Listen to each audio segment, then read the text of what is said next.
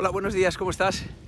Bueno, aquí estoy intentando grabar este vídeo por decimonovena vez. Han pasado aviones, han pasado tractores limpiando la playa eh, y yo con mi intención de sana de dar un consejo, mi primer consejo, mi primer brico consejo. Nunca doy consejos, pero este me parece importante. Ha sido un maravilloso regalo que me hicieron en mi vida. Lo hizo mi padre.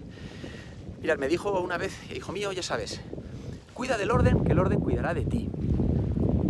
Es una máxima que, suele presidir o gobierna la entrada de los monasterios o de muchos monasterios.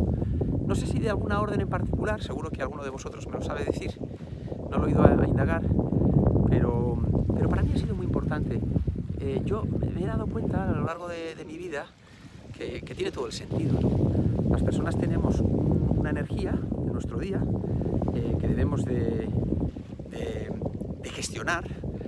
Eh, cuando uno una, se comporta de una manera desordenada, eh, tiene que eh, improvisar decisiones, tiene que elegir constantemente, eso siempre, pero de una forma improvisada, ¿no? Y eso es agotador, resulta agotador. Seguro que os pasa que, yo siempre pongo un ejemplo, el del menú ¿no? del restaurante, que te llega la carta con 800 platos, y ah, qué, qué, qué, qué, estrés, ¿no? Porque te, te, obliga a elegir, es un consumo, ¿no?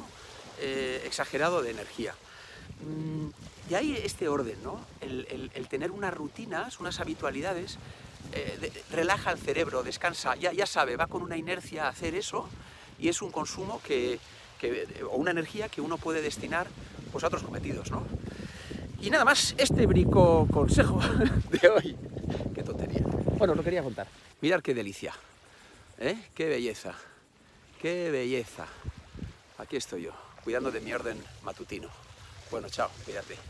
Ten un buen día, disfruta. Sí, con orden y buen gobierno.